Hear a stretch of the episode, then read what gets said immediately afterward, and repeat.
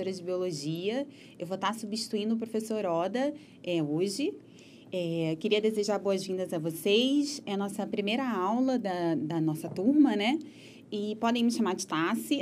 A gente vai ter aí a ajuda da nossa chateira, que é a Mari. E se eu não me engano, acho que a Renata também vai estar tirando dúvida de vocês pelo chat. E eu vou estar recebendo as dúvidas também por aqui, tá? É, hoje a gente vai começar com um tema que é gráficos, tabelas e figuras. Esse tema ele é muito importante para o vestibular, para o Enem. É um tema que a gente trabalha não só em biologia, a gente também trabalha em matemática, em física, em outras disciplinas.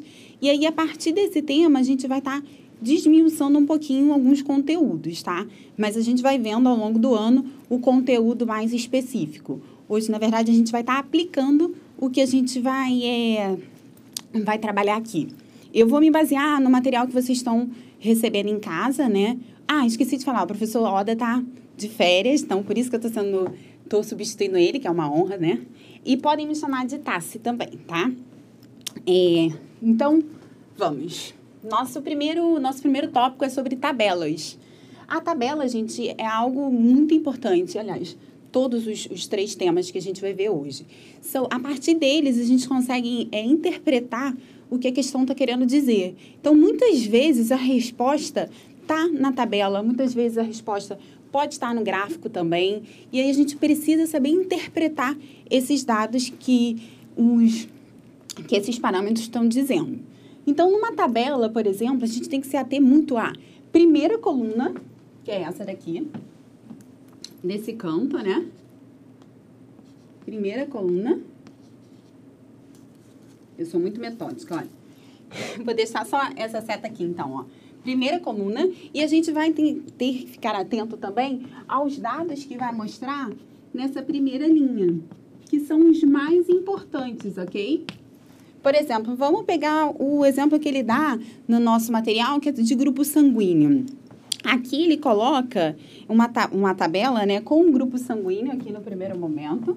Então, aqui o tipo de sangue. Ele coloca mais alguns dados. Ele coloca o aglutinogênio, é, a aglutinina e a reação. A gente vai mudar um pouquinho a tabela, a gente vai colocar o tipo de sangue, a gente vai falar sobre o genótipo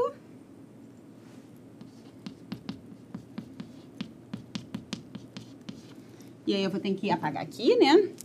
Que eu ultrapassei. A gente vai falar também sobre os aglutinogênios. Vou botar aqui. E sobre a aglutinina, que aí fecha aqui, né? Então, vou acompanhar mais um pouco aqui, ó. Não vai ficar nada reto. Apesar do quadro ser todo milimetrado, a professora ainda consegue deixar o quadro torto, ó. Então, vamos lá. Então, eu falei tipo sanguíneo, falei sobre o genótipo, sobre o aglutinogênio,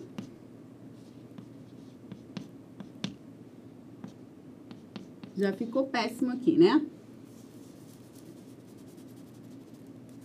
Não cabe. Vou botar aglutino. É. Não deu, né, gente? Eu tentei. Aglutinogênio e aglutinina, ok? O que, que, são esses dados, né? Nosso, os tipos sanguíneos, eles vão variar conforme a proteína que está ali na membrana da célula. Então, por exemplo, o tipo sanguíneo A, ele vai ter o aglutinogênio A.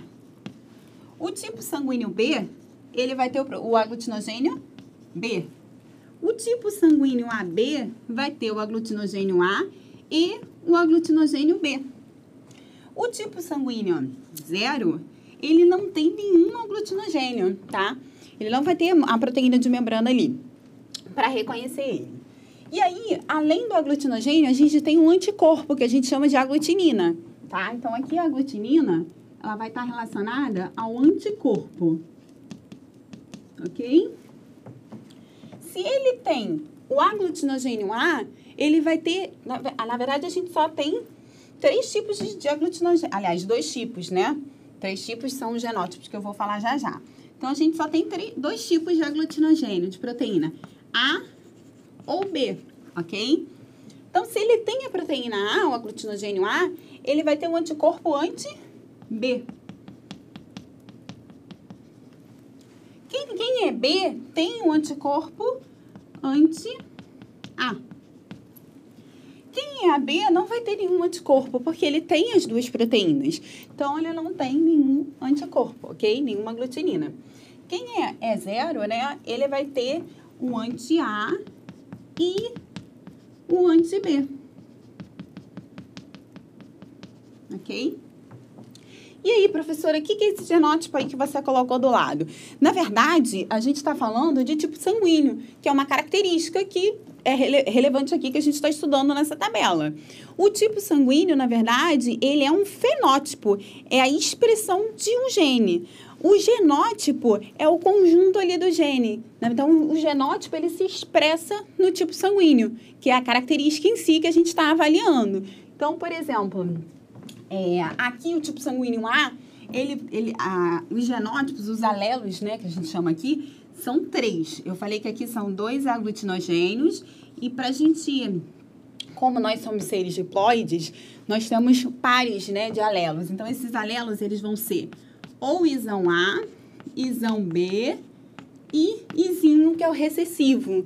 Então, a gente tem o que expressa a, o aglutinogênio A, né, o tipo sanguíneo A, o B e o recessivo. Então, eles sempre vão, vão estar em pares, no nosso caso, na nossa espécie humana, e vai expressar a característica que a gente está avaliando, que nesse caso é o sangue.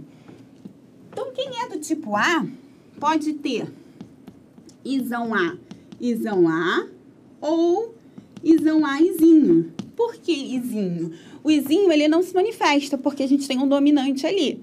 Isso aqui a gente vai ver lá na frente aprofundado, tá? Eu tô, tô dando só um exemplo para a gente se situar aqui de um tipo de tabela que ele coloca no material de vocês. O B pode ser isão B, isão B ou isão B, izinho. O AB, ele tem tanto o aglutinogênio A quanto o aglutinogênio, aglutinogênio B. Os dois vão se expressar ao mesmo tempo. É um caso específico dentro de genética que a gente vai estudar lá na frente. E o tipo zero, ele não tem nenhuma. Então, ele é um todo recessivo, duplo recessivo, ok? Então, aqui, a gente mexeu um pouquinho nessa tabela e a gente conseguiu ampliar ela um pouco, né? É, a partir dessa tabela, a gente pode até produzir uma figura, uma imagem. Por exemplo, em relação à doação de sangue, né? A gente tem aqui o tipo O, o tipo A, o tipo B e o tipo AB, né? Esses, do, esses, esses tipos sanguíneos, eles podem doar entre si, né? Que a gente põe essa setinha assim. Que eles são doadores, certo? E a gente tem... Eu botei todas as setinhas? Botei. E a gente tem aqui, ó, o O. O O, ele pode doar para todo mundo. Porque ele não tem nenhuma proteína, então não vai ter reação ali, ele não tem aglutinogênio. Então a gente fala que o O, por exemplo, é o doador universal. O tipo AB, ele recebe de todo mundo, por quê? Porque ele tem a proteína A, ele tem a proteína B e ele pode receber de O. Então a gente fala que o AB é o receptor universal. O tipo O, né, dou aqui para todo mundo, ok? A partir dessa tabela, a gente consegue produzir um esquema, que é uma figura que a gente pode considerar aqui dentro desse, desse item, ok? Tudo bem? Isso a gente consegue é, falar um pouquinho sobre tabelas e figuras como primeiro exemplo.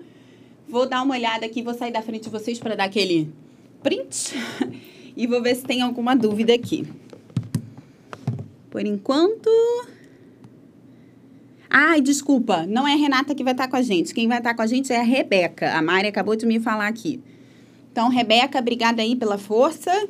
A Rebeca passa para a Mari e a Mari passa para mim. Deixa eu sair da frente para vocês tirarem um print. Vamos lá, beber uma água também. Eu falo muito.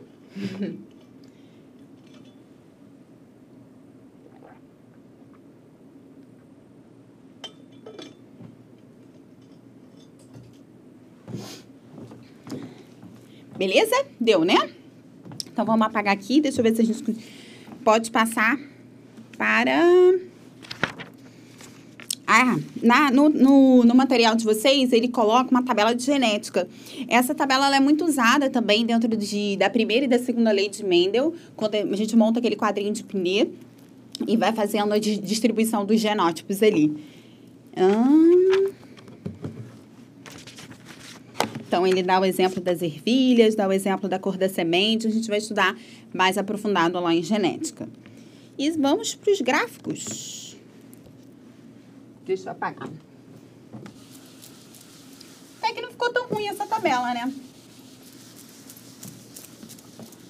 Gráficos. Quero ver como é que vai sair o gráfico aqui nessas retas. Então, olha só. Gráficos, a gente tem diferentes tipos de gráficos. A gente tem gráfico que ele dá aqui na apostila de vocês como um gráfico, é, cadê? Ele coloca o eixo, né? Aqui, ó. Ele coloca um gráfico de coluna, né? E um gráfico de, de, de, de barras, que a gente chama, em uma, e uma linha também nesse mesmo tipo de gráfico. O gráfico é muito importante para analisar qualquer qualquer dado, né? E ele, na verdade, ele vai estar tá relacionado a uma expressão matemática ali, né? Então, ele sempre vai estar tá em função dos eixos variando, ok? Então, a gente coloca aqui, ó. Número 2, gráficos. Então, a gente vai ter dois eixos de gráfico. Não é matemática, é biologia. Mentira, isso vocês vão, vão aplicar em outras disciplinas também, mas a aula aqui é de biologia, tá? Então, olha só. Então, dá um desconto aí para as figuras que a professora está fazendo. Figuras, gráficos, tabelas. As linhas que não são nada retas. A gente tenta, né? Então, aqui, a gente tem dois, dois gráficos, olha. Duas linhas que está relacionada aos eixos, que é o eixo Y desse lado e o eixo X, ok? Nesse tipo de gráfico, a gente tem que sempre observar quais são os, os os dados que vão estar vão tá variando. Então, por exemplo, aqui ele dá o número de casos, se eu não me engano, de dengue, não é? Acho que ele coloca aqui. Mas nesse gráfico, a gente pode colocar um gráfico de, de tempo, um gráfico de casos. Pode, vamos colocar um gráfico de, de casos mesmo, né? Que ele. Deixa eu ver. Ele põe, é, acho que é dengue leptospirose, é que ele está analisando duas variáveis nesse caso. Por isso que tem as, a, as colunas e a linha, que são dois, dois é, parâmetros diferentes. Então, num gráfico, a gente sempre lê como varia em função disso. Então, na verdade, como é que vai variar determinado parâmetro que, que ele está analisando em função disso? É, e aí, olhar as unidades do gráfico é muito importante, tá, gente? Então, atenção aqui, ó.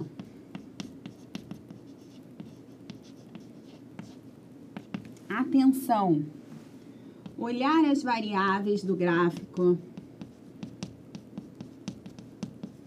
Prestar atenção na legenda também.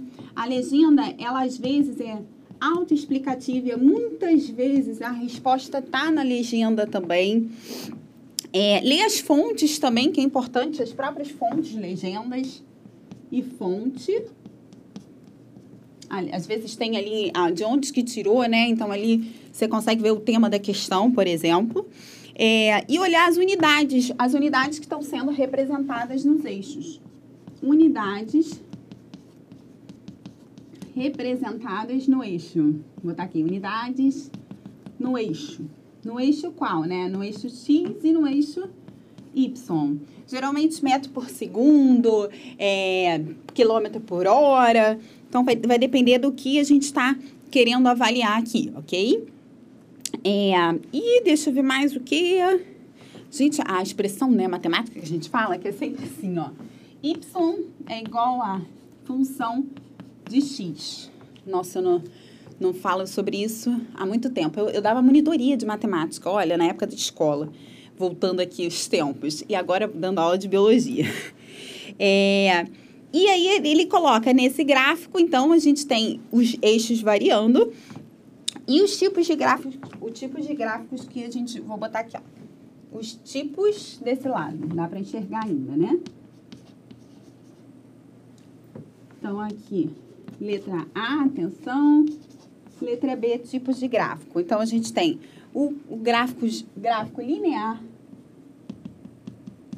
que é o de curvas, né? A gente tem o gráfico de barra. A gente tem o gráfico de dispersão. Se eu não me engano, é o último gráfico que ele coloca no material de vocês, acho que dispersão, não é? Que é o gráfico de pontos. A gente tem um gráfico circular, que é o famoso gráfico de pizza.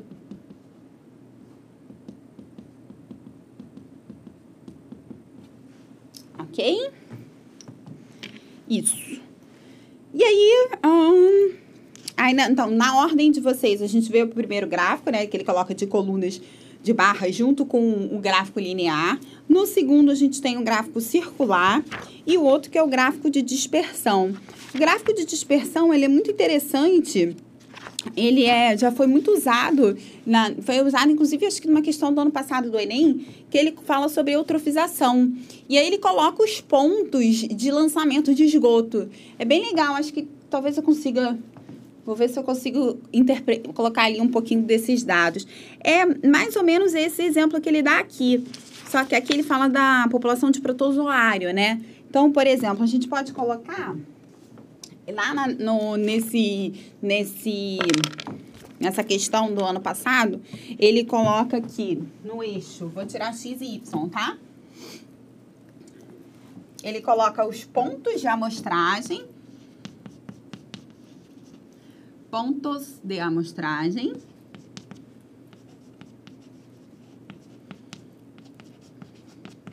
e no, no, na barrinha do Y, ele coloca o oxigênio dissolvido sobre a DBO, que é a demanda química de oxigênio. O que, que significa isso, né? Dá aquele printzinho para eu poder colocar os tópicos aqui de, desse conteúdo, né? Que é o conteúdo de eutrofização. Ele é bem legal. Foi pro print?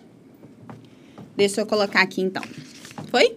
Vou apagar e vou deixar aquele gráfico ali para a gente dar um exemplo de gráfico de dispersão.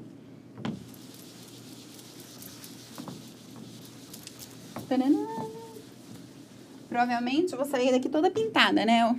Mas nem as, os pozinhos do giz vai pintando as camisas. É, vamos lá, deixa eu ver. Aí ele coloca ponto 1, 2, 3, 4 e 5.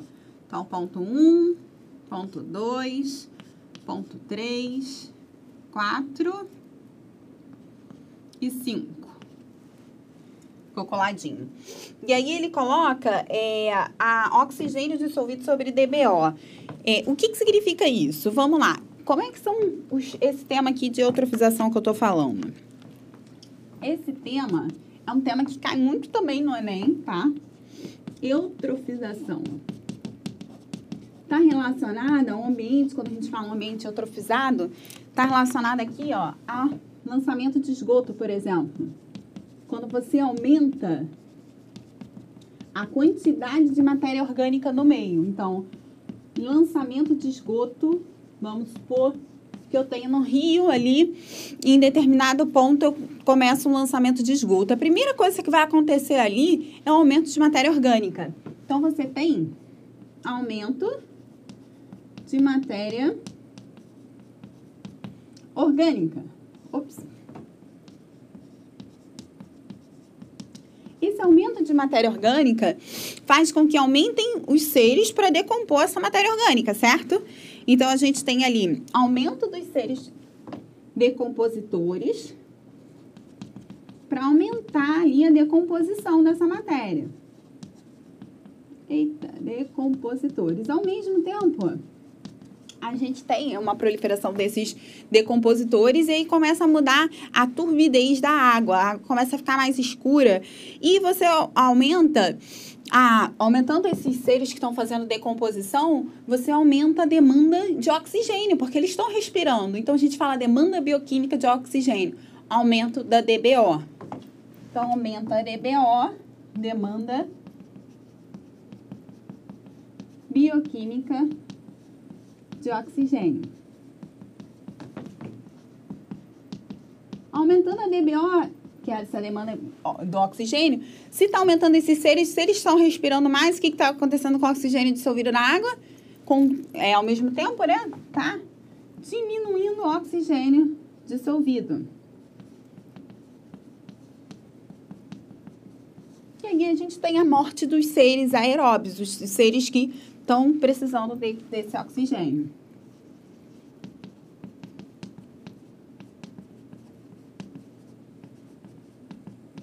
Morte dos seres aeróbios. Isso acontece em um ambiente eutrofizado, a gente fala, né?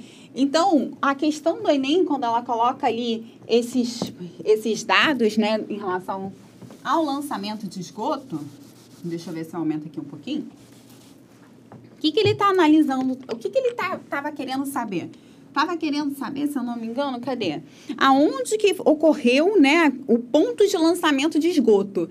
Então, aonde que a, a, ocorreu esse ponto?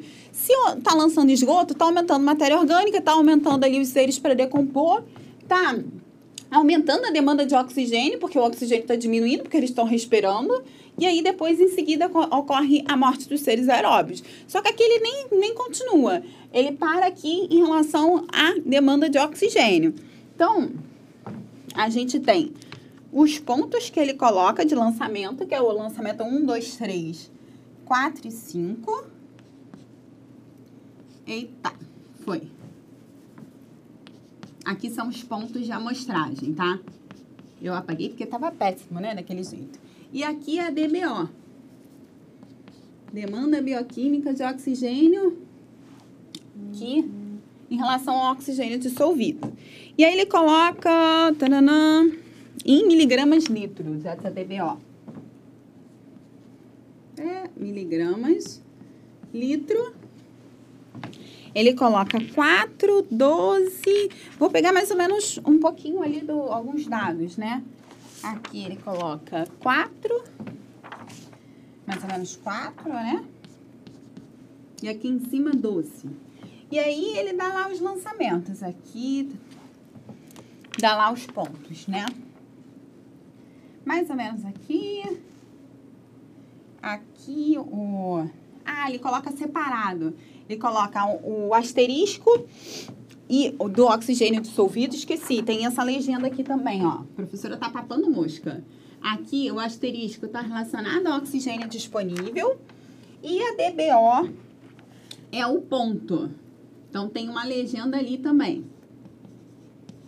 Ele coloca esses dois parâmetros aqui. Por isso que eu tô, tá faltando coisa aqui.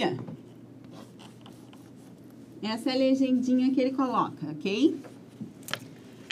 Então, a gente tem aqui, nesse primeiro ponto, no ponto 1. Um, no ponto 2, ele tem esse com a bolinha mais ou menos aqui. Aqui o, o lançamento com a bolinha junta. E depois aqui em cima, estou tentando, no ponto 4. Estou tentando aqui algo parecido com o que está na questão. E no ponto 5 aqui, certo? Vamos lá. Eu quero saber onde foi lançado o esgoto. Ou seja, o que, que acontece mesmo? Aumenta a matéria orgânica, aumenta a decomposição. E aí eu preciso de mais oxigênio, aumenta a demanda bioquímica de oxigênio, porque o oxigênio dissolvido na água diminuiu. Então, onde vai ser esse ponto? Ponto 1, 2, 3, 4 ou 5? Aqui a gente tem esses dois, esses três pontos aqui, ó, a dica. Eles estão muito próximos, né, galera? Eles estão muito parecidos, né? Em relação à concentração aqui que a gente está analisando. É DBO sobre o oxigênio disponível, ok? Não tem como o ponto ficar próximo assim. Eu preciso de mais oxigênio e aí o oxigênio disponível caiu. Eles são opostos, né? Então a gente já mata aqui três pontos. Fica em dúvida entre dois.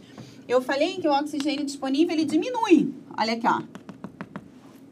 E o a DBO aumenta, bem aumentada, né? Porque aqui ele é mais um pouquinho para baixo, ó. Ele é bem aqui. Eu botei muito em cima, mas ele é mais para baixo mesmo, tá? Então, o ponto que representa essa demanda, essa, esse lançamento de esgoto, seria o ponto 1. que a gente tem essa relação, ok? A gente vai ver outros exemplos, na verdade, durante os exercícios e a gente vai conseguir aprofundar um pouquinho as questões também. Deixa eu ver se surgiu alguma dúvida. Momento pro print, vou sair da frente também. Ah, beleza, ó. Vamos lá. Wendel é e Sami. O que é um ser aeróbio? Aeróbio, ele precisa de oxigênio. Então, ele precisa do oxigênio ali para respiração. Tem seres anaeróbios que não precisam de oxigênio. Os seres que a gente está falando precisam, então são seres aeróbios, ok? É, eutrofização, geralmente em rios da cidade, são, são lugares onde você tem, pode ser em qualquer lugar, na verdade, mas comum em cidades por conta do lançamento de esgoto ali, mas qualquer região, ok? Ah... Foi? Beleza? Vamos para dar um tempinho aqui para eu beber uma água e vocês tirarem o print. Por enquanto, mais nenhuma, né? Deixa eu abrir aqui para saber.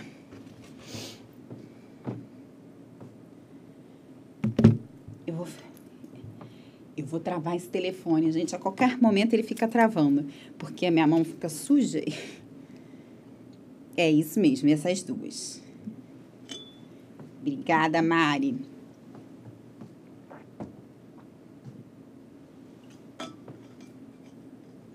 Então, vamos lá. Eu, eu coloquei figura. De figura, eu coloquei só aquele esqueminha, né? A gente pode falar de figura também, antes de entrar nas questões. Deixa eu ver.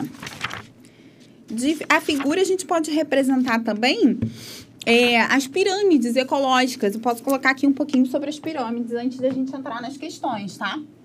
Apagando. E aí a gente fala sobre as pirâmides e aí entra nas questões.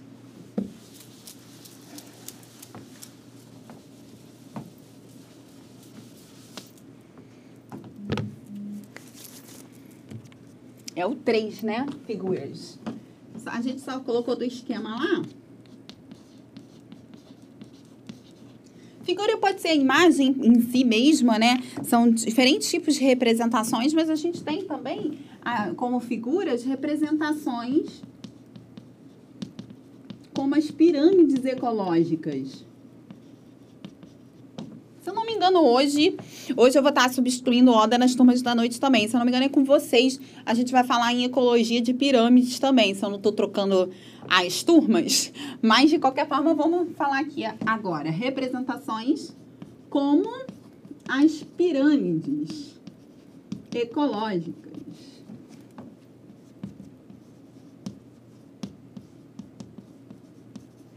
Ok, vamos lá. A gente tem três tipos de pirâmide. A pirâmide de número, a pirâmide de biomassa e a pirâmide de energia. Isso para dentro de um, de um de um todo, né? De, uma, de um ecossistema. A de número, ela vai estar relacionada à quantidade de indivíduos que a gente tem naquela população.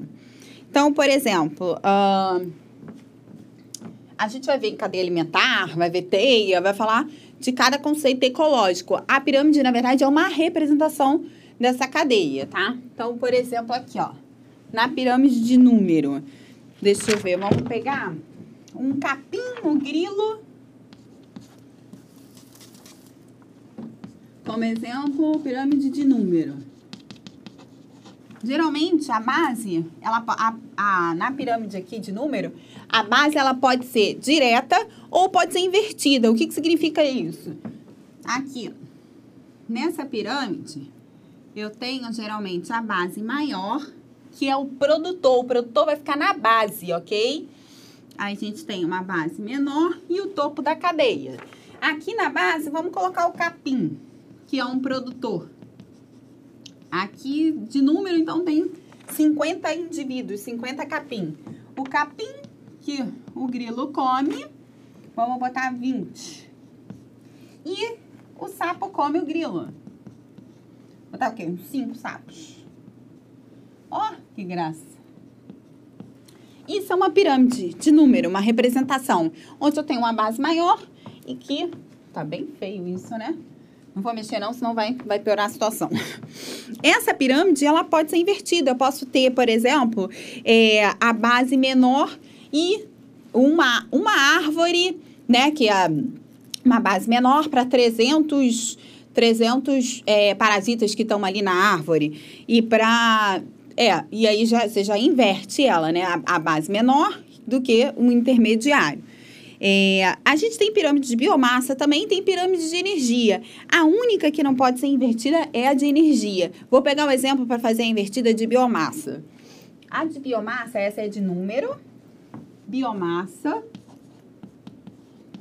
O que, que seria biomassa, né? É a quantidade de matéria que você tem ali disponível. Por exemplo, eu tenho uma biomassa de 65 quilos. Estou lutando para chegar lá, tá quase. Então, essa é a minha matéria ali que eu tenho disponível. É, a única pirâmide invertida de biomassa é do ambiente marinho. Então, ó, a, aqui eu vou dar, botar um exemplo do ambiente marinho. Por que essa pirâmide do ambiente marinho ela pode ser invertida?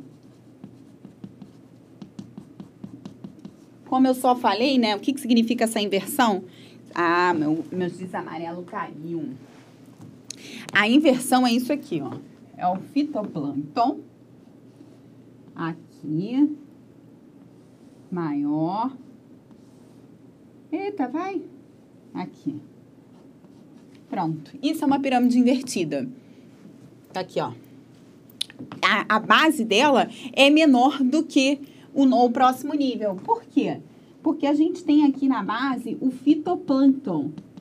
O fitoplâncton é um ser fotossintetizante, ok? Um ser autotrófico, ele produz seu próprio alimento, né? Algas, plantas, são seres fotossintetizantes, eles são a base da cadeia alimentar.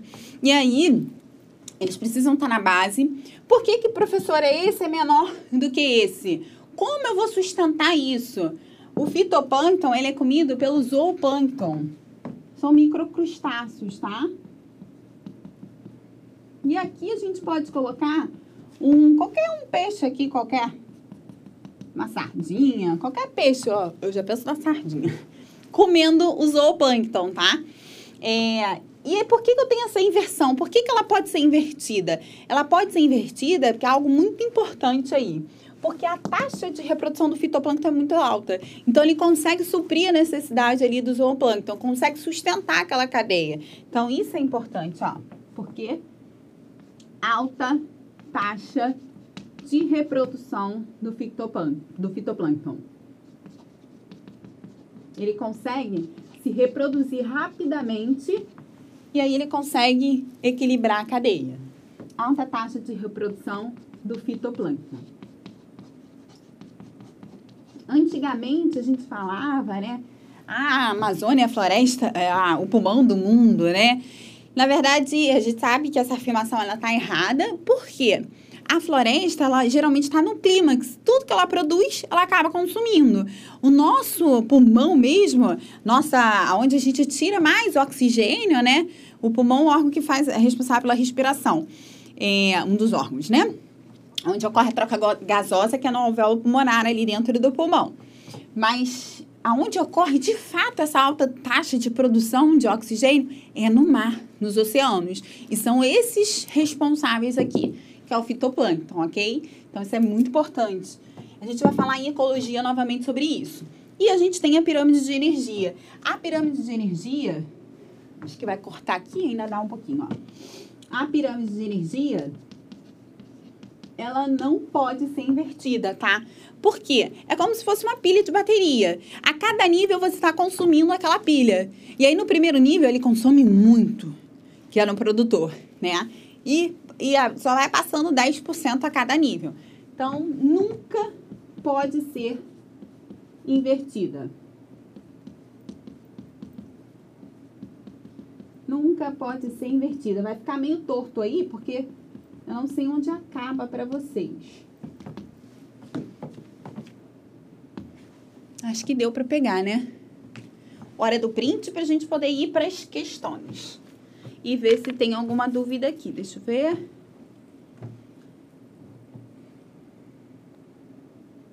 Dúvida, dúvida, não. Por enquanto, não.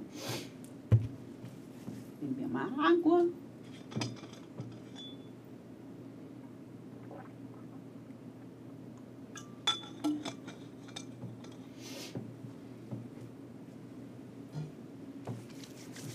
Vamos lá.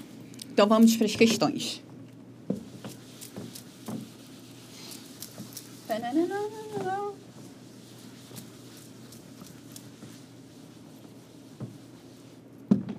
Foi. Deixa eu pegar as folhinhas. Não adianta. Eu ainda não me adequei com. É, eu até comprei aquele tab tablet, não, esqueci o nome, Kindle. Mas eu gosto do livro físico, é igual folha. Eu peguei todas as questões, né? eu sei que eu estou errada, né? ainda mais como bióloga, mas é, errada assim, né? Não estou tão sustentável. mas eu gosto de escrever, né? Então aí eu pego a folha, faço um monte de rabisco, eu gosto de pegar no papel. Então tá aqui, ó, já cheguei aí, ó. Querem começar por uma ordem? Vamos começar logo no. Para não bagunçar o caderno na 1, um, né? E aí a gente vai fazendo uma por item. Quando eu, se eu ver que não der tempo, eu vou correndo, pego alguma mais importante, tá? Então, a, a questão 1. Um. Ah, uma dica importante. Toda vez que eu, geralmente, é uma dica também pessoal, eu costumo sublinhar os dados mais importantes no, no enunciado. Isso é muito legal para organizar. E aí você sublinha lá o que é mais importante de informação.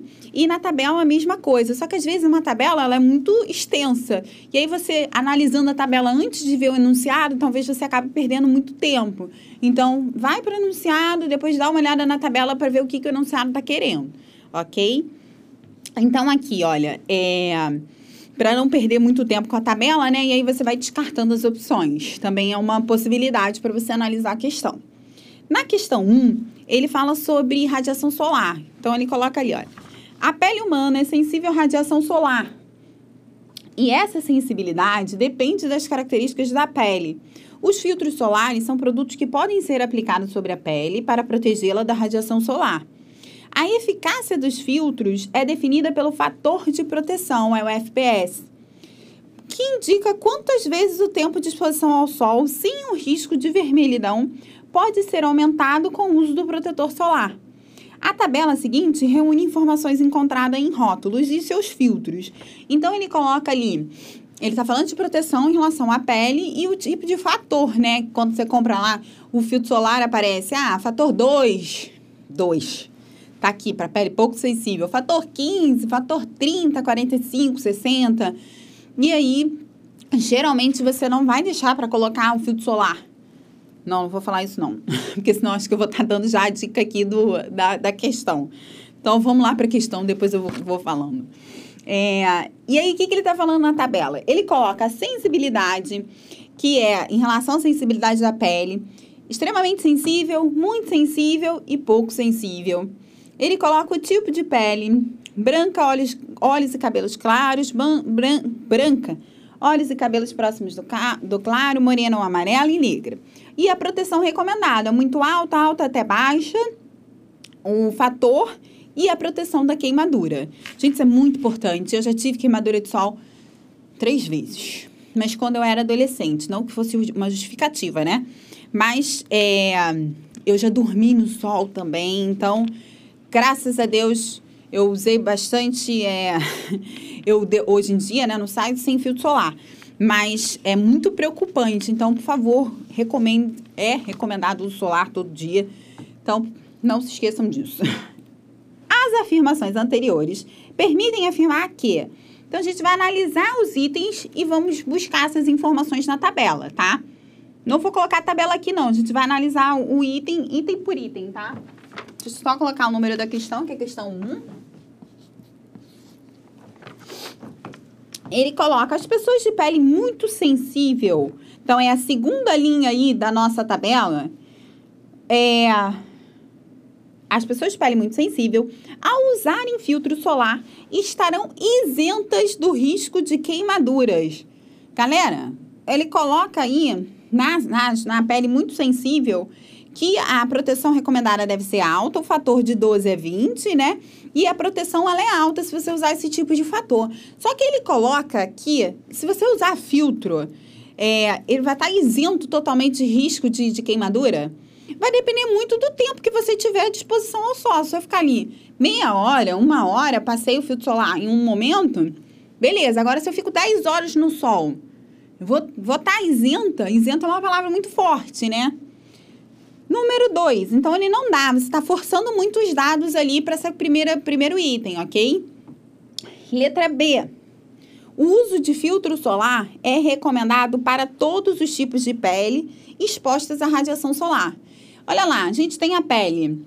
O filtro solar é, a, do fator é a primeira, segunda, terceira, quarta linha, quarta coluna, tá? Coluna. Então, vai ser a quarta coluna. FPS recomendado. Ele coloca para pele extremamente sensível, para pele muito sensível, para pele sensível e pouco sensível, ou seja, para todos os tipos de pele. Então, essa tá correta, né? Então, letra B. Ah, professora, vamos ver as outras, né? As pessoas de pele insensível devem se expor seis minutos ao sol antes de aplicarem um filtro solar. Ele coloca algum dado aqui de horário? Não, né? Então você também está extrapolando o que a tabela está dizendo. E as informações, ele coloca na questão em relação às informações ditas. Então a gente não pode pressupor nada ali. É, e realmente é recomendado que você use filtro solar antes de você estar em, antes de ir para a praia, por exemplo. Você pá, eu geralmente passo, saio do banho, passo no, no corpo todo para não ficar a marca lá do biquíni, né? Que já fiquei com marcas, gente, cada negação que só Jesus. Que aí eu passo errado o negócio. Então, passa antes de sair, passa durante na praia também, na piscina. É, mas aqui ele não fala nada de, de horário, ok? Letra C. As pessoas de pele sensível. Não, essa foi que eu acabei de ler. Letra D. As pessoas de pele amarela, usando ou não filtro solar, devem se expor ao sol menos tempo que as pessoas de pele morena. Ele fala isso? Na verdade, não, né? Ele coloca na questão, na primeira, segunda, terceira, terceira linha, que é a pele que ele está dizendo, a pele sensível, morena ou amarela, ele classifica na mesma, no mesmo fator de proteção. Então, as duas estão na mesma, na mesma proteção, né? E a letra E, o período recomendado que as pessoas de pele negra se exponham ao sol é de 2 a 6 horas diárias. Ele também não coloca esse dado de hora e de tempo na tabela. Ele fala em relação ao fator de proteção, então a gente também não pode extrapolar. Então seria a letra B. Ok? Número 2. Número 2, ele dá uma questão de gráfico. Deixa eu ver se tem alguma dúvida. Não. Então, número 2. É um gráfico. Ele coloca aqui. Vou tentar reproduzir esse gráfico. Será que eu consigo? Vai ficar torto, mas a gente tenta, né? Ele coloca o gráfico em relação à proporção sexual dependente de temperatura observada em três espécies de répteis. Em certas espécies, a temperatura de incubação do ovo durante certo período de desenvolvimento é um fator determinante para a proporção sexual. Ou seja, para nascer macho ou fêmea vai depender da temperatura. E aí ele coloca um gráfico em relação à proporção de machos que nascem e né, no eixo X em relação à temperatura. E aí coloca a distribuição das três espécies. Vou tentar reproduzir aqui, vamos ver o que vai dar, né? Então, deixa eu te falar. Vou fazer bem grande para ficar, ficar bonito. Vamos ver se dá certo. Então, no eixo X aqui, ele coloca a temperatura. Então, ó, temperatura em graus Celsius. Temperatura. Em graus Celsius. E o eixo Y, a proporção sexual de machos. Então, proporção de macho. Machos aqui. Aí, vamos ver. Ele coloca 0, 25, 50, 75 e 100. Quatro pontos.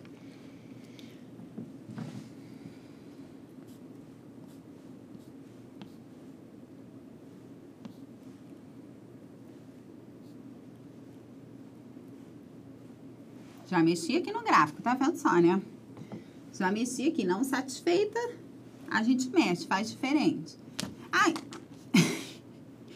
Zero, eu tomo susto comigo mesmo. 0,25, 50, 75. Então, ó, 0, 25, 50, 75 e 100. Ok? E a temperatura ele coloca 22, 24, 26, 28, 32, 34, 36. Muita coisa, né? 36, 34, 22, 24, 26, 28. Gente, olha só. De verdade. Ah, quase. Quase foi. Mas tá bom, né? Quase. Arrasei aqui, né? 36. Quase foi. Pronto. E aí, vamos ver a distribuição sobre cada um, né? Ele coloca a espécie 1, espécie 2 e espécie 3. Ele coloca a primeira aqui, a espécie 2. O pico dela, deixa eu representar aqui, pegar aqui da... Pra não fazer muito errado, né?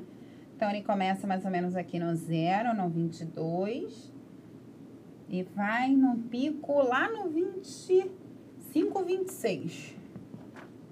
O pico chega no 75. aqui.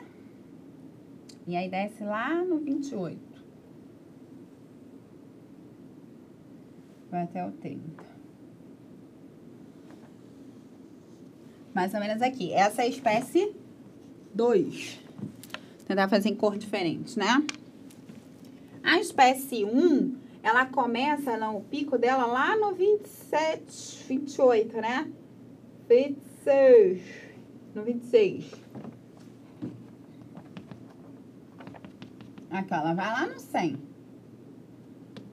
E aí, ela desce no 28.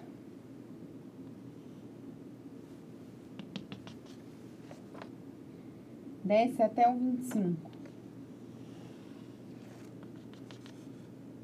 Desce até o 25. Desce aqui um pouco. Aí, lá pro 30, ela cai de novo lá aqui, ó.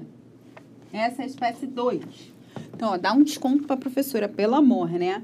E a espécie 3, ela começa baixinho, no 28, 29. Vou botar outra cor aqui, amarelo. A espécie 3 começa baixinho no 28, 29 e 30, sobe no 32.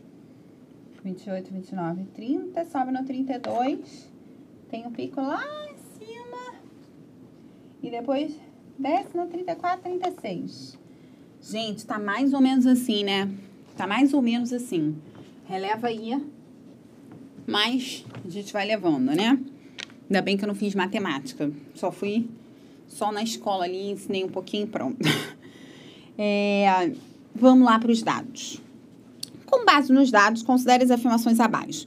Para a espécie número 1, a temperatura entre 28 e 30 darão origem a indivíduos somente em um dos sexos. Então, ele está falando da espécie número 1.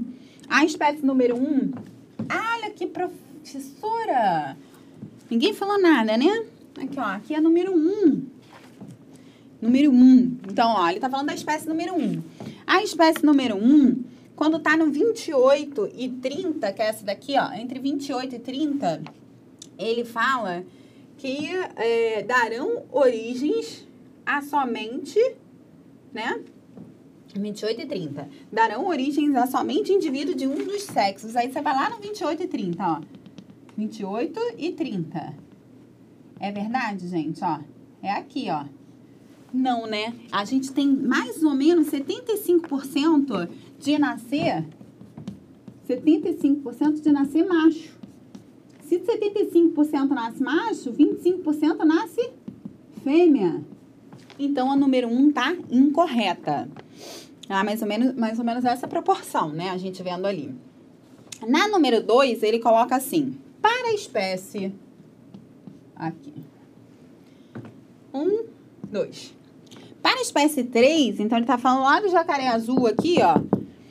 Uma variação de temperatura de apenas 1 grau Celsius pode transformar uma maioria de fêmeas em maioria de machos. Então, ele está falando de uma variação de 1 grau, ele transforma a maior parte de fêmeas e, e machos. Ou seja, se eu tiver lá 30 graus, é, e tri, só macho e 31 só fêmea, como se fosse uma variação dessa, né? Se a gente olhar ali no ponto 31, mais ou menos, para o 32, olha o que está acontecendo aqui, ó. 30, 31, 32, né? Ele tá com 0%, né? De macho, né? E aí, do nada, aqui, ó, uma variação de 33 para 34, o que que acontece? Ó o pico aqui, ó, 100% macho. Então, essa afirmação está correta. Então, lá para 31, 32 graus, a gente tem essa variação acontecendo para 100% macho. Estou colocando o símbolo do macho. Macho é aquele símbolo para cima e a fêmea eu pego como se fosse aquele espelho, né? É, então, a 2, verdadeira. Então, 1, um, falso. 2, verdadeiro. Sem olhar aqui a 3, a gente pode já eliminar as questões. Quais estão, quais estão corretas, né? E aí a gente fica em dúvida entre a letra B.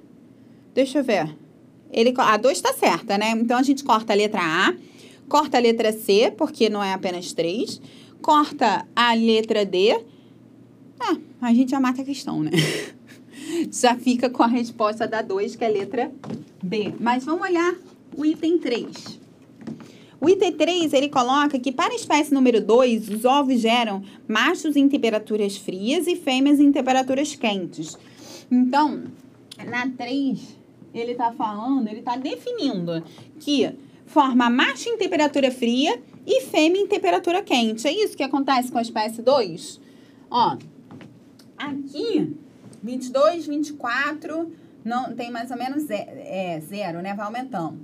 Aí aqui, olha, vamos pegar esse ponto aqui que eu falei, ó. 24 graus. 24 graus forma 50% macho, 50% fêmea. Então, é uma temperatura fria, né? E forma fêmea também. Então, essa questão tá errada, ok? Tem esse ponto ali. Momento do print e para dúvidas, para a gente ir para próxima questão.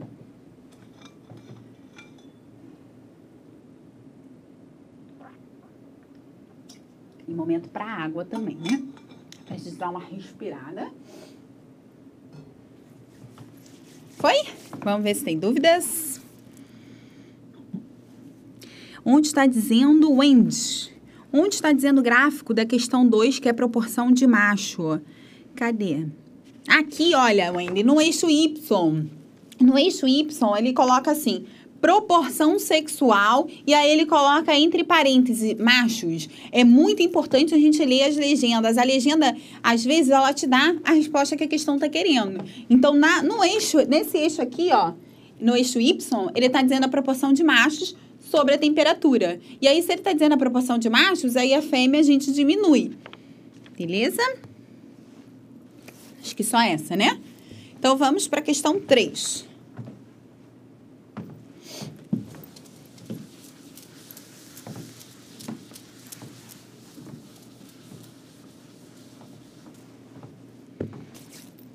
Gente, é tanto álcool em gel que a mão fica grudando também. É álcool, é... vai pegando, né? Eu não tenho mais digital para ir ao banco. Não sei se vocês já, já tentaram também qualquer coisa ali, não funciona mais nada. questão 3, então vamos lá. Questão, a questão 3, gente, a questão 3 a gente não precisava de nenhum conteúdo de biologia. Na verdade, nem na questão 2, né? Na questão 2 a gente não usou biologia aqui, a gente usou interpretação de dados. A questão 3 é uma tabela e a tabela é autoexplicativa. A gente não vai usar nada de biologia, a gente vai interpretar a tabela. E aí você já mata a questão, ponto garantido ok? Tá vendo como essa aula é super importante? Questão 3. Olha aí a questão 3, somente interpretação de tabela. Então, o que, que você vai fazer quando vê uma tabela? Principalmente, analisar a primeira linha e a primeira coluna. Aqueles são seus dados principais, tá? Então, vamos. A tabela apresenta os dados comparados de respostas de brasileiros norte-americanos e europeus a perguntas relacionadas à compreensão de fatos científicos pelo público leigo. Após cada afirmativa entre parênteses, aparece se a afirmativa é falsa ou verdadeira. Ou seja, a gente nem precisa saber se é verdade ou não, já está dizendo na questão. Nas três colunas da direita, aparecem os respectivos percentuais de acerto dos três grupos e essas afirmativas. E aí ele coloca lá uma pesquisa, muito legal, né? Ele coloca a pesquisa relacionada às respostas certas de brasileiros, norte-americanos e europeus. Aqui a gente pode fazer uma, uma tabela bem simples, com três colunas. Ó, um, dois, três e aqui. E aí ele coloca quantas afirmações? São cinco afirmações. Então vamos lá, ó. Um, dois, três, quatro. Um, dois, três, quatro. Precisa da última. Cinco. Foi. E aí ele coloca, então, certinho, acho que eu fiz a tabela certa, né? Ele coloca a proporção de brasileiro, de norte-americano e de europeu. Acho que eu botei coisa a mais aqui.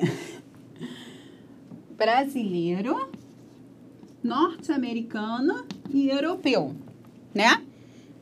Isso. E coloca cinco frases. Um, dois, três. Ah, professora, tá vendo só, né? Erra a coluna com linha. São cinco linhas. Eu botei uma coluna a mais e uma linha a menos.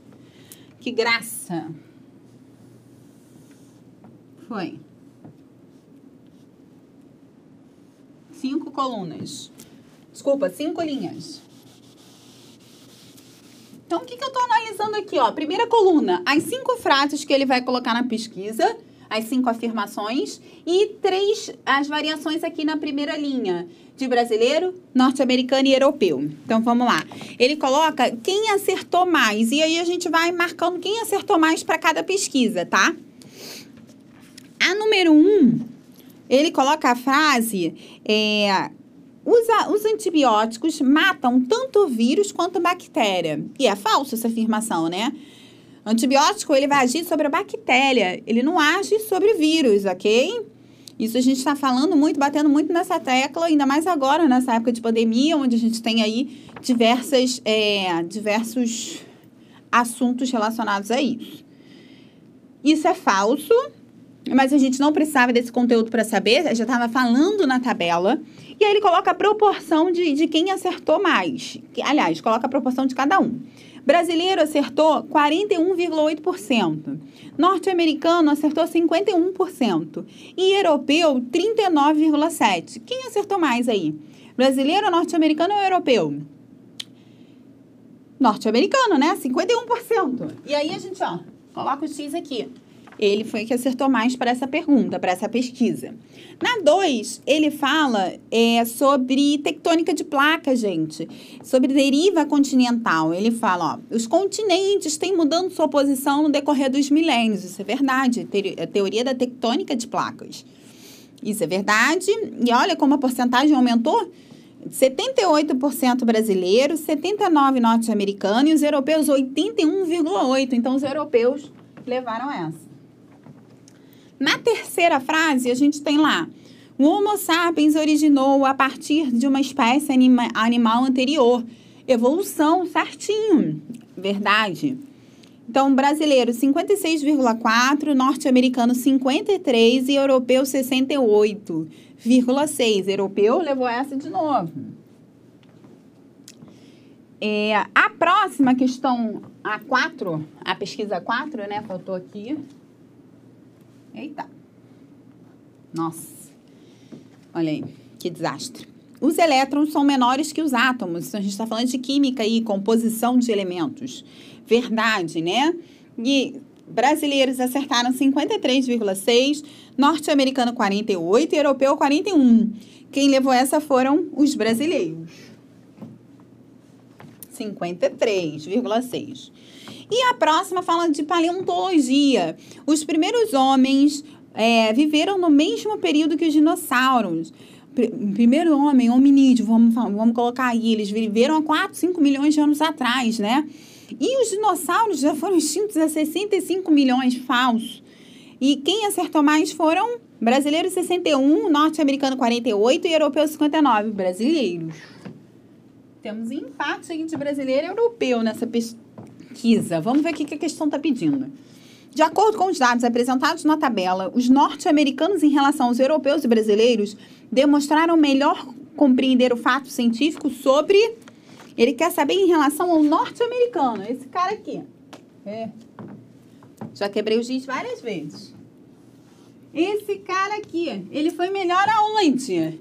Ele foi melhor na pesquisa número 1. Um. Olha lá a linha. Número 1. A número 1 um fala sobre a ação dos antibióticos. Letra A. Letra A. Ação dos antibióticos, ok?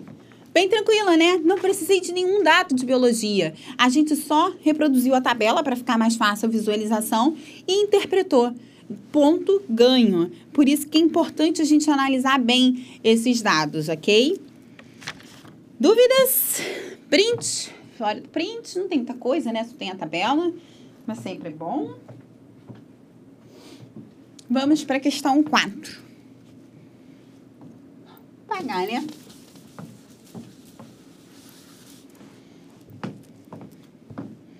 Nenhuma dúvida? Não, não. Aqui.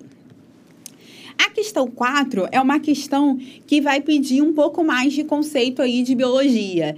E aí a gente vai falar mais aprofundado, né, depois, em uma é, de filo, uma questão sobre molusco, sobre animais.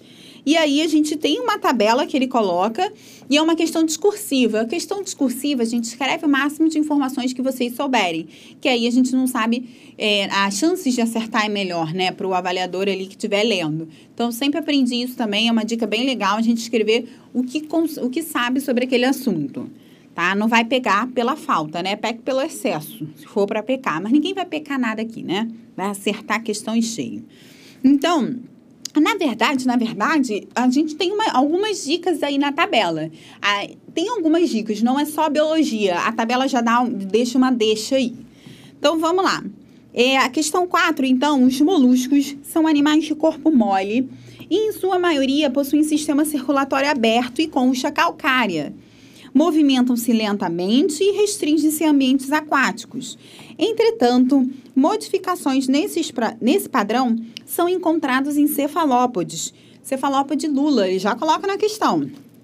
Lula, polvo, náutilo são cefalópodes, tá?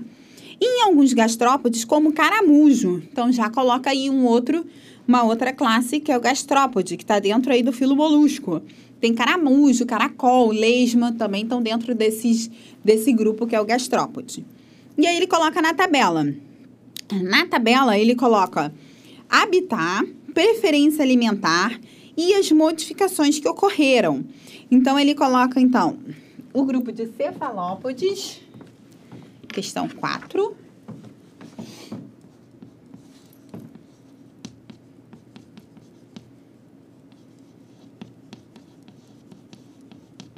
Cefalópodes e ele coloca os gastrópodes. Coloca cefalópodes, cefalópodes é igual. E gastrópodes. todos gastrópodes. Todos do filo molusco. Moluscos. E aí, na, nessa tabela, ele fala sobre o habitat dele, que é habitat marinho, e a preferência. Então, ele vai falar sobre o habitat e a preferência alimentar, não é?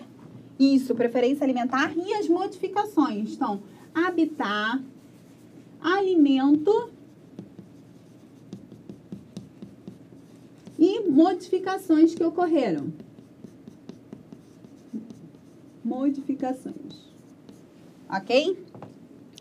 É, não vou reproduzir a tabela, para a gente não, não se, se alongar muito, mas só para a gente ordenar aqui os nossos, o que a gente tem de informação é, indique uma contribuição de cada uma das modificações apresentadas na última coluna da tabela, para que os respectivos grupos sobrevivessem os seus ambientes. Ou seja, a gente tem aqui o cefalópode no ambiente marinho, né? No ambiente marinho.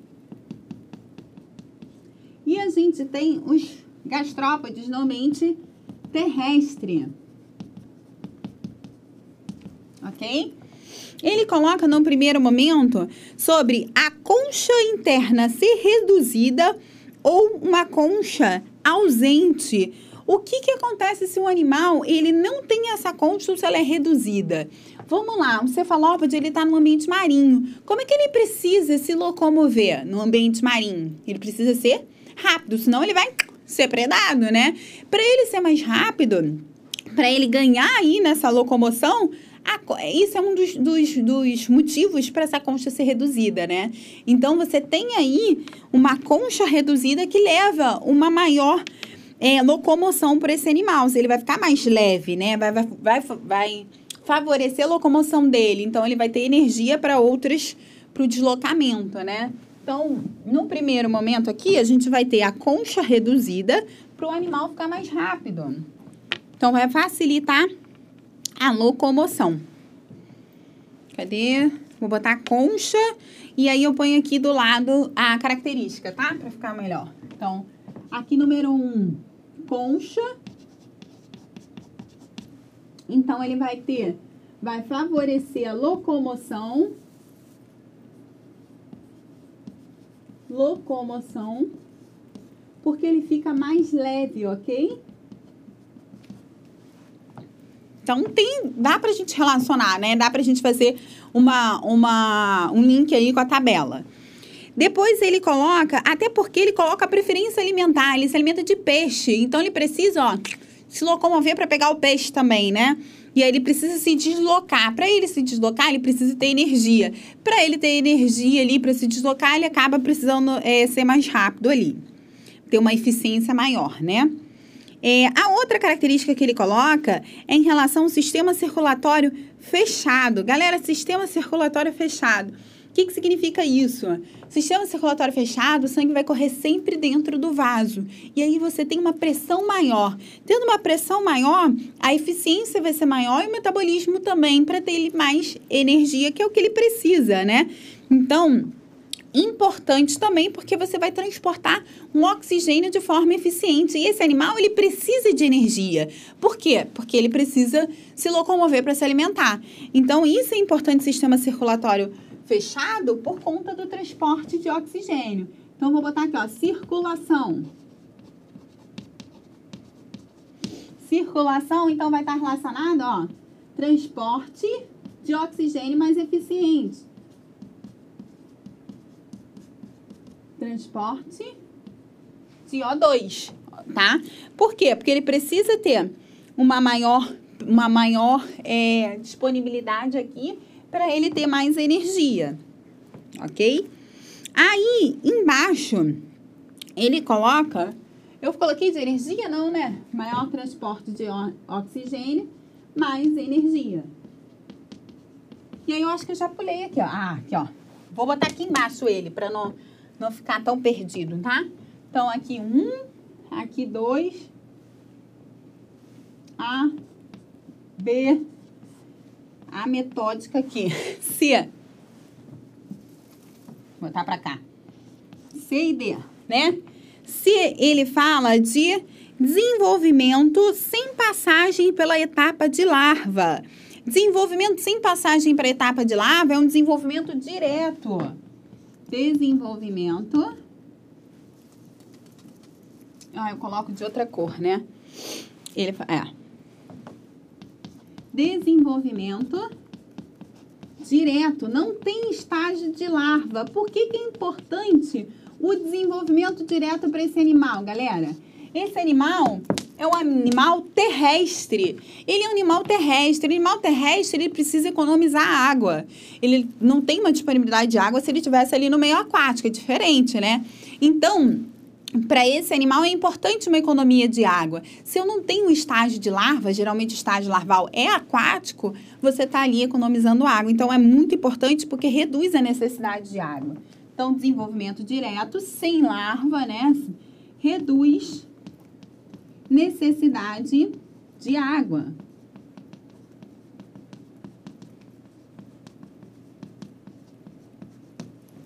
E o último, ele fala sobre maior produção de muco.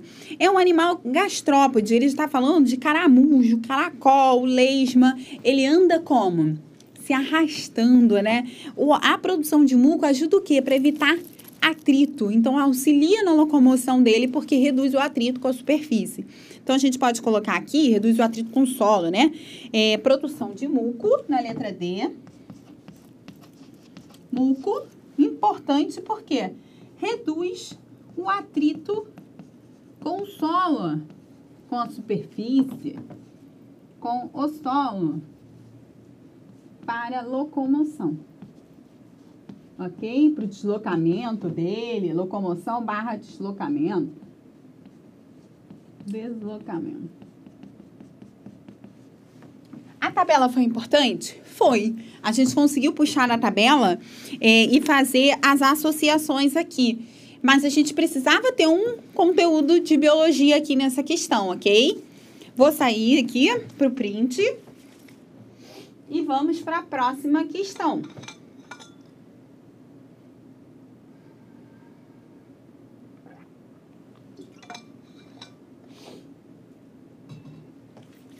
Vamos lá. Próxima questão, questão 5. Deixa eu ver se tem dúvidas. Sem dúvidas, sem dúvidas. Que beleza, hein? Sem dúvidas.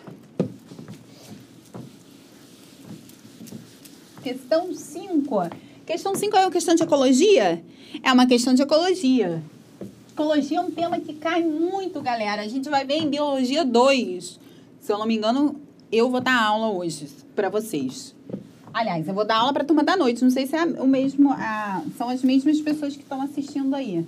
Vão tá, ter o prazer de me ver novamente. Então vamos. Questão 5. Leia o texto, tem um gráfico aí na questão 5. Esse gráfico é importante para os conceitos de ecologia. É, ele fala sobre a representação gráfica de duas curvas, o crescimento populacional e a curva 2, que ao longo do tempo. É... Aí ele coloca uma frasezinha de Darwin falando: não há exceção à regra, segundo a qual organismos aumentam em uma taxa tão elevada que, se não forem destruídos, a Terra logo seria coberta pela progênese de apenas um par. É uma questão discursiva, então coloquem o máximo de informação que vocês souberem. E aí ele coloca o número de indivíduos sobre o tempo. Então vamos reproduzir aqui rapidamente. Número de indivíduos sobre tempo.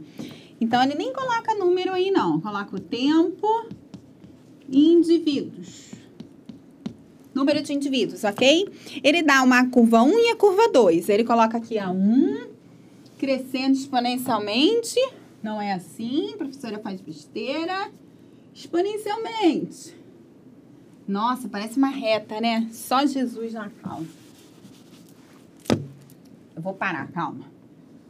Curva 1 e a curva 2 é uma curva que ela vai ter um limite aqui.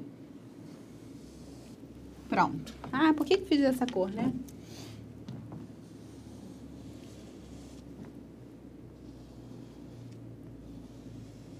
Pronto, ele te dá esses dados aqui, a curva 1 e a curva 2.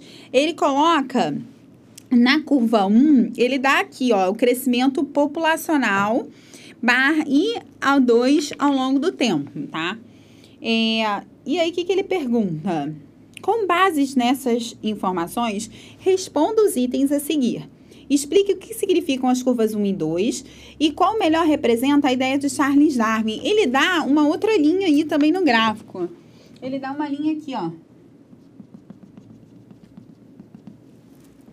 Então, olha só, ele te dá, na verdade, essas curvas, elas querem dizer o seguinte: quando eu tenho um tipo de curva assim, que eu cresço ilimitadamente em relação ao tempo, não importa se está crescendo, está crescendo essa curva não é um crescimento normal.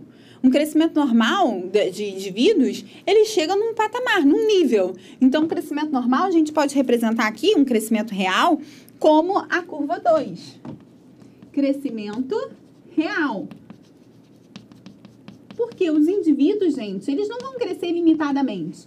Eles crescem ilimitadamente quando você tem ali, quando os recursos são ilimitados. É algo que não acontece na natureza. Isso a gente chama de potencial biótico, que é representado por essa curva laranjinha.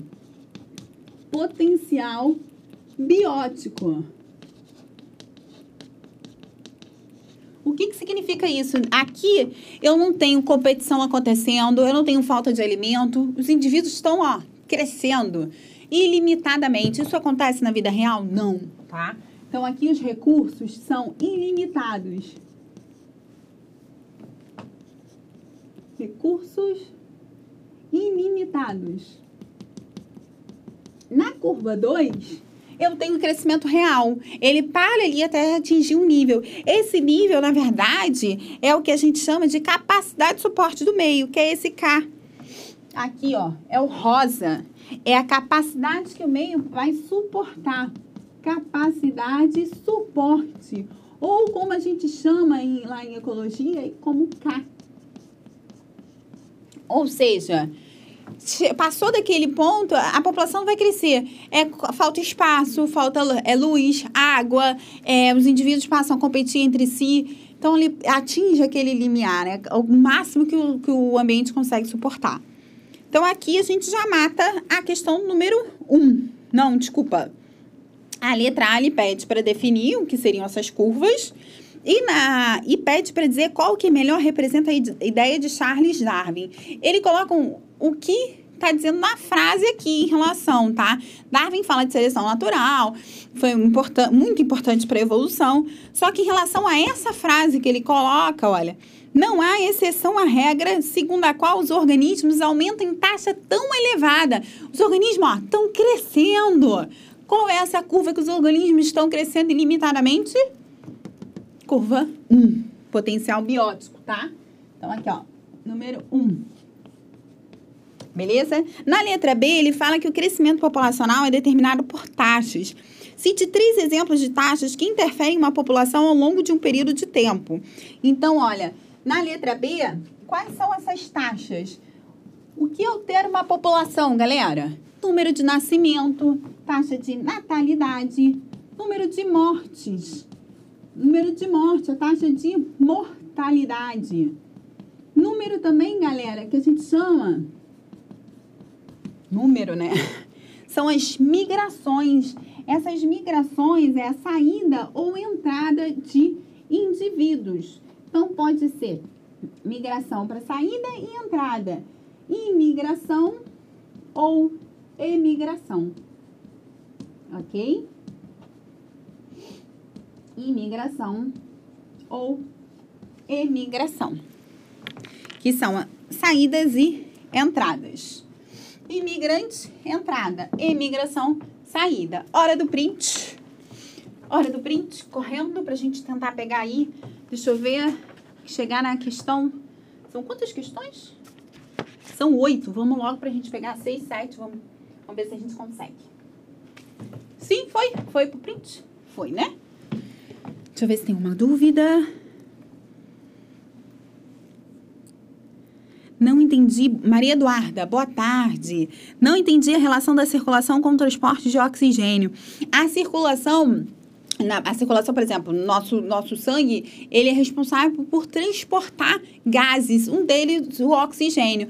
Essa é a relação que ele estava querendo, acho que é na questão 3, né? Em relação a isso. Se você tem uma circulação aberta, você perde a pressão do sangue. E aí o transporte vai ser ineficiente. Então, os gases que estão sendo transportados ali, outras substâncias, mas nesse caso a gente está levando em consideração o oxigênio, porque é o responsável para a energia da célula, ela vai ser debilitada se, se é uma circulação aberta. Numa circulação fechada, o transporte é mais eficiente, beleza? A gente vai ver isso em fisiologia mais aprofundado, tá, Maria Eduarda?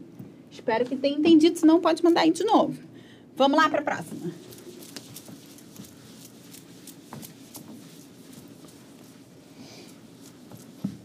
Questão 6. Gente, a questão 6 é muito legal para fazer um resumão de, de botânica rapidinho para ver se a gente consegue. Olha só.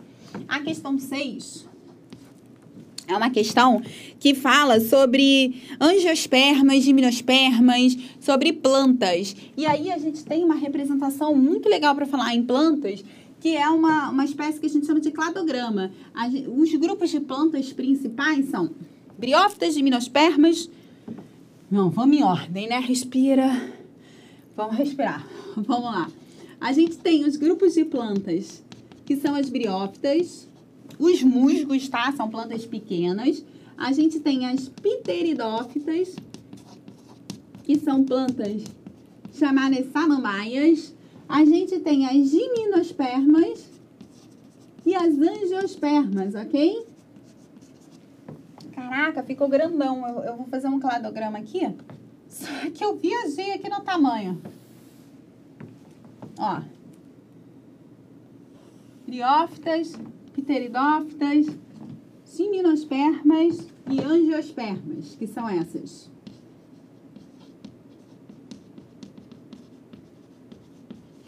Ok? O cladograma é algo bem legal dentro de evolução que a gente consegue fazer representação das espécies de algum grupo e ver as novidades evolutivas que foram surgidas em cada grupo.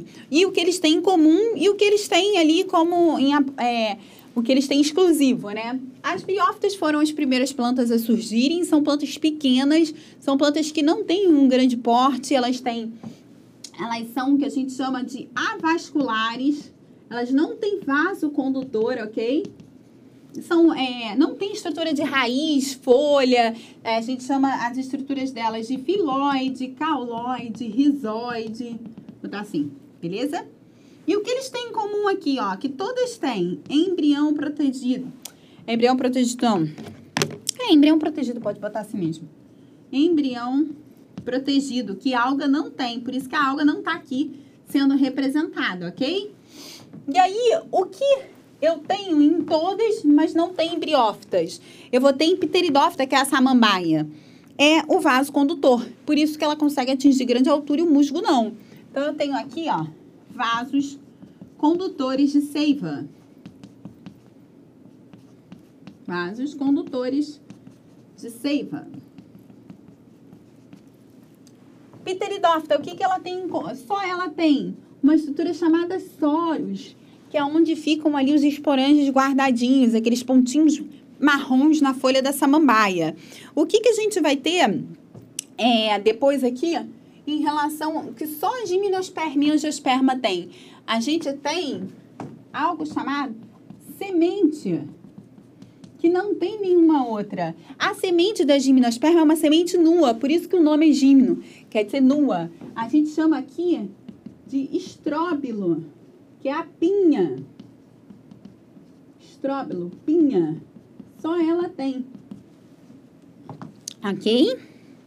E aí, ele coloca. Aí depois a gente tem as angiospermas, que só angiosperma tem. A maioria das plantas, galera. Aqui a gente tem gimnosperma é o pinheiro, acho que eu já falei, né? Angiosperma é o tudão, é o resto, né? Resto não. Importante, muito importante. A gente tem flor, fruto. Então, aquela flor, flor, pétalas, sépalas e frutos, né? E aí ele coloca as imagens em relação às estruturas esquematizadas em Porto Alegre e pergunta quais estão corretas. Na primeira, a gente tem uma flor. A primeira é uma flor, característica de quem? Das angiospermas. Então, número um é uma flor, característica da angiospermas, ok? Anjos, botar assim. A 2 é um estróbilo, né, galera? Característica da pteridófita. Pteridófita não, ó. Gimnosperma. Aqui é anjo e aqui é gímino. Estróbilo. Gimnosperma. Gímino. Na 3, ele dá um exemplo de é um bambu aqui, né? O bambu é uma angiosperma. Tudo que eu não falei ali antes é o quê? Angiosperma, ok? E aí a gente vai. Número 1 um e, um e 3 são estruturas reprodutivas. A flor é uma estrutura reprodutiva, mas a 3, ele não está representando estrutura reprodutiva, não. Ele está representando um caule, né, do bambu. A letra B, 2 e 3 são estruturas de angiosperma. 2 é estrutura de angiosperma? Não. 2 é estrutura de gimnosperma. Letra C, 3 é uma estrutura com função de absorção de nutrientes. Função de absorver nutriente é raiz. A 3 Não é isso, a 3 é um caule. A letra D, 2 é uma estrutura que responde ao fruto. Não, não, não, não. É um estróbilo, né? Que está relacionado ali a um conjunto de sementes. E letra E. 1, 2 e 3 são estruturas de plantas vasculares. Plantas vasculares, galera, não são pteridófitas, gimnospermas e angiospermas, são plantas com vasos condutores que conseguem atingir grande altura. Letra E, ok? Beleza? Essa precisava de conceito aí de biologia, de botânica, né? De botânica, ok? E aí a gente tem um resumão aqui, hora do print. Deixa eu ver se eu consigo fazer mais uma questão, que é a questão 7. A questão 8 é de imagem de cacto. E a questão 7, galera, é uma questão que fala sobre taxa de respiração e fotossíntese. Ufa, respira. Deixa eu ver se tem mais alguma dúvida. Não? Beleza, deixa eu ver se eu consigo pincelar rapidinho aqui, deixa eu ver. Professora neurótica. Vamos lá. Questão 7, ele fala sobre taxa de respiração e fotossíntese de uma planta em, em, função da taxa de luz. Galera, respiração e fotossíntese em função da luz. A respiração da planta, animal, todo animal, todo ser vivo vai respirar. Só que isso depende da luz? Não, né? Tá de dia a gente respira, tá de noite também respira, né? Né? Certo? Então, a taxa de respiração, ela não muda em relação à intensidade luminosa. Então, olha para esse gráfico. Qual, qual a curva 1 ou 2 está falando sobre respiração? A curva 2. A curva 2, onde eu não tenho a eu não tenho a taxa sendo alterada, é uma linha reta, né? Então, independente da luz, ela vai manter constante. Então, a 2 a gente já mata, que é respiração. A 1 um vai ser, então, fotossíntese. A fotossíntese, você tem a produção de glicose para obtenção ali da planta para ela obter energia. Então, ela precisa de luz, é um evento que só acontece na presença de luz. E aí, ele coloca alguns pontos importantes que a gente vai aprender lá na frente de metabolismo energético que é um ponto de saturação luminosa, que é o ponto C, galera. É o máximo de luz que a planta atinge ali e ela produz a, a, a máxima de fotossíntese. Então, você pode aumentar a luz que ela não vai não vai aumentar a taxa fotossintética dela, ela atinge o limite, que seria esse ponto C, ok? O ponto B é um ponto que vai igualar, se você colocar aí, a taxa de fotossíntese com a taxa de respiração. A gente fala que é um ponto de compensação fótico. E aí vamos tentar ver aqui, analisar rapidamente para eu não pegar muito tempo de vocês as alternativas. Letra A. No intervalo A e B, a planta consome mais matéria orgânica que aquela que sintetiza. E a partir do ponto B, ocorre o aumento da massa, biomassa vegetal. O que, que ele está dizendo aqui? Que no ponto A e B, ela está respirando mais do que fazendo fotossíntese. É verdade, não é? Olha lá, eu tenho uma taxa maior de respiração do que fotossíntese. E aí, isso, se eu deixar a planta nesse estado, o que, que acontece? Se ela não estiver fazendo fotossíntese, ela morre, né? Então, ela precisa estar ali com luz para fazer fotossíntese. Então, nesse primeiro ponto, tá certo, entre A e B. E depois do ponto B, ocorre o aumento da biomassa. Por quê? Porque a taxa de fotossíntese aumenta. Então, tá certinho a letra A, ok? O resto você vai por eliminação também. A taxa de respiração não vai alterar com a intensidade luminosa.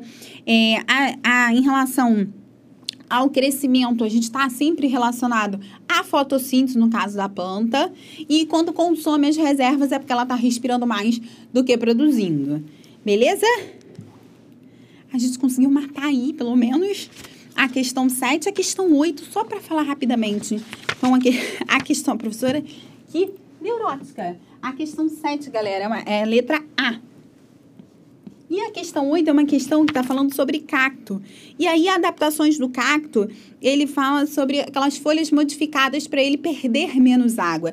Ele perde menos água através de uma estrutura chamada de espinho, né? E um caule achatado também, isso permite com que ele consiga ter tecidos para armazenar água. Muito importante para quem tem restrição hídrica. Beleza? Gente, espero que vocês tenham compreendido é, e que se, sejam bem-vindos novamente. Muita força aí, que a gente tem muito, muito tempo pela frente para correr atrás e para e ter muito sucesso. Beleza? Muitos beijos e até a próxima. Deixa eu ver se tem uma